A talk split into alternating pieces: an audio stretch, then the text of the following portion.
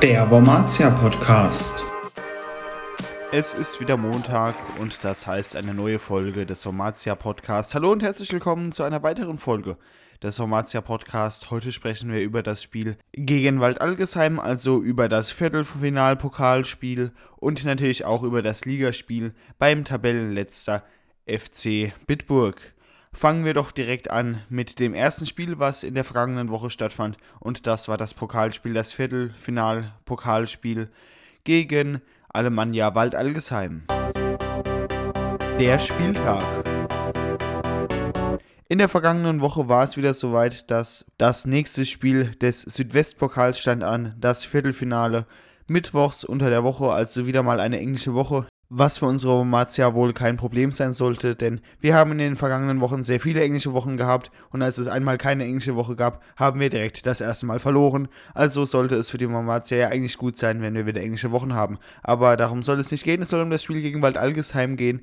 Anstoß war wie gewohnt um 14 Uhr zu Hause in der EWR Arena. Das erste Mal seit langem, dass wir ein Heimspiel hatten. Denn zum Beispiel letztes Jahr waren wir ja der Liga höchste Verein und somit hatten wir immer Auswärtsspiele. Also gut, es ging wieder los. Alemannia Wald Algesheim ein gewohnt schwerer Gegner, auch wenn wir im Ligaspiel, was äh, auch diese Liga schon stattgefunden hatte, 5 zu 0 gewonnen haben. Dieses Mal sollte es nicht so klar ausgehen. Alemannia Wald Algesheim erzielte in der 27. Minute das 0 zu 1 und äh, damit war dann eben auch schon die Führung für Wald Algesheim da. Das hätte man sich so auf keinen Fall erhofft. Ähm, wobei man bei diesem Spiel auch wieder sagen musste, man hat eigentlich fast dasselbe wie gegen Ludwigshafen gesehen, beziehungsweise wie in den vergangenen Spielen. Die Gegner liegen seit neuestem die meiste Zeit des Spiels auf dem Boden und ähm, es kommt gar keine richtige Spielstrukturen, gar keine richtigen Spielformen auf. Das ist natürlich sehr schade und ähm, dagegen sollte auch vorgegangen werden durch verlängerte Nachspielzeiten oder keine Ahnung, vielleicht äh, gelbe Karten, wenn die Spieler eine Schwalbe machen oder zu lange auf dem Boden liegen und das Feld nicht verlassen wollen, wenn sie wirklich verletzt sind. Ähm, auf jeden Fall fiel eben das 0 zu 1 und dann war eben unsere Wormatia im Zugdrang. Also sie mussten auf jeden Fall zumindest mal den Ausgleich schießen und äh, dazu kam es dann auch nicht so schnell wie erhofft. Ähm, Manganiello hatte wieder einen Auftritt. Er wurde in der 59. Minute für Philipp Sonn eingewechselt und dann durch eine Wechslung welche Peter Tretter tätigte, und zwar Alexander Schehada für Yannick Marx in der 77. Minute. Daraus folgte durch diesen Wechsel dann eben das 1 zu 1, denn Alexander Schehada schoss endlich mal ein Tor. Es ist äh, gut, dass Alexander Schehada mal ein Tor geschossen hat, denn in der Regionalliga war er eigentlich immer ein Spieler, von dem man Kampfgeist oder ähnliches äh, sehen konnte. Das war jetzt diese Saison noch nicht der Fall. In der Regionalliga hat er auch äh, einige Tore geschossen. Naja gut, so kam es eben zum Tor durch äh, Alexander Schihada und wir haben ihm jetzt im Nachhinein kann man sagen, den Einzug ins Pokal-Halbfinale äh, zu verdanken. Aber zu der Zeit war das eben noch nicht klar. Es stand 1 zu 1 und damit ging es dann nach der 90. Minute in die Verlängerung. In der Verlängerung versuchte Val Algesheim ganz offensichtlich, sich dann eben ins Elfmeterschießen zu retten und äh, sie hofften dann scheinbar, dass das Glück auf ihrer Seite ist und sie dann eben durch Glück im Elfmeterschießen gewinnen oder durch Können, das weiß man nicht. Auf jeden Fall hat es nicht funktioniert. Unsere Wormatia hat keinen einzigen Ball verschossen, weil Algesheim hat direkt den ersten Ball nicht aufs Tor getroffen von daher gewannen wir das Spiel zwar erst nach Elfmeterschießen, aber danach fragt ja später keiner mehr, wenn wir im DFB-Pokal in der ersten Runde eingezogen sind, was wir natürlich alle hoffen und äh, bei diesen Losen, die wir mittlerweile hatten und diesen Gegnern, gegen die wir spielen mussten, wäre es nur mehr als verdient und auch bei der Saison, die wir momentan spielen. Wir haben ja bis jetzt erst ein Spiel verloren in der Liga und zwar gegen Ludwigshafen ähm, und dann wäre es natürlich mehr als verdient, dass wir in den DFB-Pokal einziehen. Und ich bin guter Dinge, dass es genau in dieser schweren Zeit mit den schweren Gegnern uns gelingen wird, die Gegner zu bezwingen und in den DFB-Pokal einzuziehen und ein Fußball-Schauspiel in unserer Stadt haben. So, kommen wir zum nächsten Spiel und zwar zu dem Spiel, was heute beziehungsweise für euch jetzt, wenn ihr es am Montag hört, gestern oder für alle anderen am Sonntag stattfand. Unsere Wormatia traf auf Bitburg zu Hause in Bitburg, dem zu dem Zeitpunkt vor dem Spiel Tabellenletzten und dem zu dem Zeitpunkt des Spiels vorletzten auf der Unfairness bzw. Fairness-Tabelle der Liga, was auch ganz klar zeigt, dass der Gegner sehr unfair spielt, sehr viel fault. Und auch in diesem Spiel gab es wieder eine rote Karte, aber dazu kommen wir jetzt.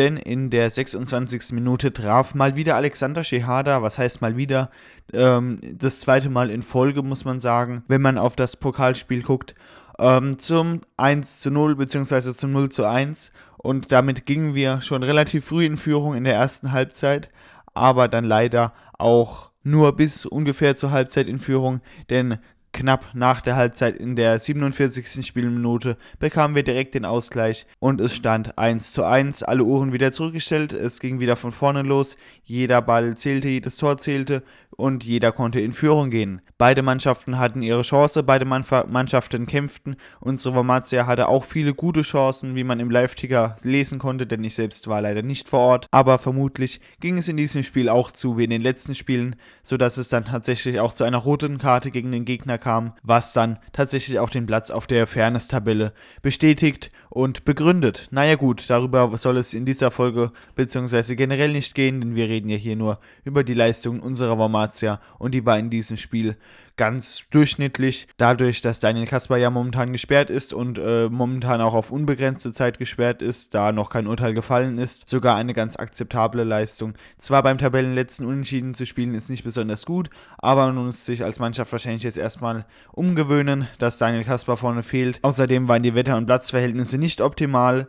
Also ganz okay, ganz akzeptabel. Man sollte sich natürlich in der nächsten Zeit noch steigern und ähm, jetzt keine Unentschieden-Serie starten. Eine Siegesserie wie in der ersten, in der Hinrunde, in der Vorrunde wäre natürlich am besten und so hätten wir auch die besten Chancen auf den Tabellenplatz Nummer 2. Denn heute wäre eigentlich auch ein Spiel gewesen, hätten wir das gewonnen, wären wir das erste Mal seit Beginn dieser Runde, seit Beginn dieser, dieser Saison Tabellenplatz Nummer 2 möglich gewesen und somit die Möglichkeit, wenn wir weiterhin die Nachholspiele gewinn, gewonnen hätten, ähm, die Möglichkeit eben da gewesen, über die Aufstiegsspiele in die Regionalliga aufzusteigen. Diese Chance ist natürlich nicht vorbei. Wir haben weiterhin Nachholspiele, würden wir beide gewinnen würden wir trotzdem Pirmasens überholen können. Momentan sind wir einen Punkt hinter Pirmasens, aber dazu kommen wir in der nächsten bzw. in einer späteren Kategorie. Jetzt kommt natürlich erstmal wie gewohnt die Kategorie Spieler News und Vereins News. Vereins- und Spieler-Updates. Auch in dieser Woche gibt es wieder Spieler-Updates und zwar zum Beispiel zu Younes Azahaf, der jetzt die letzten Wochen verletzungsbedingt ausgefallen ist. Er ist wohl wieder ins Einzeltraining, also in ein separates Training eingestiegen und wird vielleicht hoffentlich schon gegen Vettersheim wieder dabei sein, also im nächsten Heimspiel. Hoffen wir es, wir wünschen ihm weiterhin gute Besserung und dass er so schnell wie möglich wieder zurück in die Mannschaft zurückkehren kann, denn er war ein guter Spieler, beziehungsweise er ist ein relativ guter Spieler, den die Wormatia auch gut gebrauchen kann. Vielleicht noch zu Daniel Kasper, er ist momentan gesperrt. Zum jetzigen Zeitpunkt weiß man noch nicht, wie lange. Eigentlich habe ich gedacht, das könnte ich euch jetzt hier ähm, im Podcast schon mitteilen. Aber der Südwestdeutsche Fußballverband hat es leider noch nicht geschafft, bis jetzt ein Urteil zu fällen. Er war jetzt im Spiel gegen Bitburg gesperrt. Mal gucken, wie lange er gesperrt sein wird. Vielleicht bis zur Winterpause, hoffentlich nicht. Hoffentlich ist er vorher schon wieder frei. Wir hoffen natürlich das Beste auch für unseren besten Stürmer und Torjäger Daniel Kasper dass er bald wieder dabei sein kann und schauen damit auf den vergangenen Spieltag der anderen Vereine und deren Ergebnisse. Und auch in dieser Woche gibt es hier wieder die Ergebnisse der spannendsten Vereine. Unsere Formatia hat 1 zu 1 in Bitburg gespielt. Die TSG Vettersheim spielte am Samstag, den 4.11. um 15.30 Uhr gegen den 1. FC Kaiserslautern 2 und verlor 1 zu 4 zu Hause. Im Hinspiel in Kaiserslautern haben sie 4 zu 4 gespielt. Also da sieht man schon einen ziemlichen Leistungsabfall. Keine Ahnung, woher das kommt. Ob die ähm, Feddersheimer jetzt irgendwie Spieler verloren haben, verletzungsbedingte Ausfälle haben oder ob Lautern einfach stärker geworden ist. Momentan ist ja unser ehemaliger Co-Trainer Mario Cook dort zu Werke und äh, probiert die TSG wieder auf Spur zu bringen. Der FK Pirmasens hat auch verloren. Das heißt, ähm, sie haben in Gonsenheim gespielt und in Gonsenheim 2 zu 1 verloren. Eintracht Trier auch ein relativ knappes Ergebnis. Sie haben auch am Sonntag, den 5.11. gespielt, also genauso wie wir, um 13.30 Uhr, zur selben Zeit wie wir. Ähm, in Ludwigshafen 3 zu 4. Das heißt relativ knapp. Davon wäre ich nicht ausgegangen. Wir haben ja zuletzt in Ludwigshafen verloren. Das äh, zeigt auch, dass Ludwigshafen scheinbar relativ stark geworden ist in der letzten Zeit. Also Ludwigshafen sollten wir in dieser Rubrik auch mal öfter ansprechen und gucken, was sich da so entwickelt.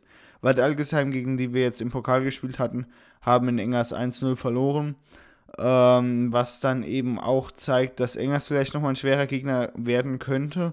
Weil, weil Algesheim gegen uns ja auch relativ stark war, kann ich jetzt so sagen. Also sie waren relativ stark, wir hatten trotzdem Hauptsächlich würde ich sagen, die Kontrolle durch das Zeitspiel wird dann relativ zäh. Mal gucken, wie es gegen Engers wird in der Rückrunde. Aber dazu kommen wir dann, wenn es soweit ist. Der Spieltag. Wer trifft auf wen? Unsere Romatia trifft am Samstag, den 11.11. .11. auf die TSG Vettersheim zu Hause. Ein Derby, was auf jeden Fall sehenswert ist. Ich glaube, da wird Stadion auch mal nochmal richtig voll. Also da gibt es sicher hoffentlich auch einen Sieg zu sehen. Die äh, SV Eintracht Trier spielt bekanntermaßen in Bitburg. Eintracht Trier spielt ja meistens als nächstes gegen den Gegner, gegen den wir zuletzt gespielt haben. Wir haben ja jetzt gegen Bitburg gespielt, also spielen sie jetzt gegen Trier. Der FK Pirmasens spielt in Auersmacher. Der eben angesprochene SV oder die Alemannia Wald-Algesheim trifft auf Gonzenheim. Also auch vielleicht ein relativ spannendes Spiel. Alemannia Wald-Algesheim ist zwar jetzt kein direkter Gegner, wenn man einen Blick auf die Tabelle wirft aber auf jeden Fall Gonzenheim sollte beobachtet werden. Gonzenheim hat momentan 36 Punkte, wir haben 39, aber eben noch ein Spiel weniger wie Gonzenheim. Und äh, Waldalgesheim ist momentan auf Tabellenplatz Nummer 19, also vorletzter und letzter ist FC Bitburg, gegen die wir am Sonntag, also heute für mich oder für euch gestern oder eben einfach am Sonntag gespielt haben. FC Bitburg genau mit 13 Punkten, 20 Spielen auf Tabellenplatz Nummer 20. Die TSG Vettersheim kommt weiterhin nicht aus dem Tabellenkeller raus auf Platz 17 mit 18 Punkten, einer Tordifferenz von minus 21 und auch 20 Spielen, genauso wie Bitburg und auch zwei Spiele weniger wie die Wormatia. Gucken wir nach oben, FK Pirmasens 03 mit 40 Punkten, 20 Spielen, um, genau, also ein Punkt mehr wie die Wormatia was bedeutet dass, wenn wir die Nachholspiele gewinnen, wir sie überholen können und 5 Punkte Vorsprung ähm, gegenüber Pirmasens haben und das ist auf jeden Fall schon mal die halbe Miete, wenn wir das so schaffen. Aber die Voraussetzung ist, äh, wenn, wir haben heute, muss man auch dazu sagen, gegen den Tabellenletzten, gegen Bitburg nur unentschieden gespielt. Hoffentlich reißt jetzt unsere Kette mit äh, Siegen und einer Niederlage, die wir bis jetzt hatten, nicht ab. Hoffentlich verlieren wir jetzt nicht die nächsten Spiele. Aber da bin ich eigentlich guter Dinge, dass wir zumindest dann ähm, in der Rückrunde oder eben nach der Winterpause, wenn Joy Voto wieder einsteigt, wenn Daniel Kasper dann wahrscheinlich auch wieder dabei ist, dass wir dann wieder punkten können. Eintracht Trier mit 55 Punkten weiterhin ähm, uneingeholt, 20 Spiele, genau 55 Punkte, das heißt 15 Punkte mehr wie Tabellenplatz Zweiter. Wenn man mal auf die anderen Oberligen gucken, die ähm, gegen uns dann spielen, sieht man, dass so ein äh, krasser Unterschied nirgends zu sehen ist. Also ich meine, ähm, die Oberligen, auf die wir dann eben bei den Aufstiegsspielen treffen, ist das auf jeden Fall nicht so, nicht so ähm, klar wie bei uns. Ein Blick auf die Tabelle der Oberliga Hessen zeigt, dass da momentan auf Tabellenplatz 2 der FC Alzenau ist mit 34 Punkten und Türk Gücü Friedberg ist äh, mit 36 Punkten Tabellenerster. Das heißt, da ist der Unterschied zwischen den einzelnen Plätzen nicht so hoch. Und laut momentanem Stand würden wir in die Aufstiegsspiele kommen, würden wir zum Beispiel in der Hessenliga auf FC Bayern Alzenau treffen. Also so viel zur Info. Ich denke, das wäre auch noch relativ interessant, wenn man weiß, gegen wen wir denn spielen würden nach aktuellem Stand, wenn es in die Aufstiegsspiele geht. Zum Schluss, wie mittlerweile kann man eigentlich sagen, immer rufe ich gerne dazu auf, ins Stadion zu kommen am 11.11. .11. gegen die TSG Vettersheim zum Stadtderby in Worms. In der EWR Arena in der Alzeier Straße. Kommt gerne vorbei, feuert unsere Wormatia an und schaut euch hoffentlich einen Sieg an. Wir hoffen natürlich alle, dass unsere Wormatia gegen die TSG aus Vettersheim gewinnt und wir die drei Punkte in der EWR Arena behalten können. Also kommt ins Stadion, drückt die Daumen. So, weitere Ankündigungen gibt es jetzt eigentlich auch schon gar nicht mehr. Dann bedanke ich mich fürs Einschalten und freue mich schon auf die nächste Woche. Ich hoffe, ihr freut euch auch und bis dann, alla Wormatia.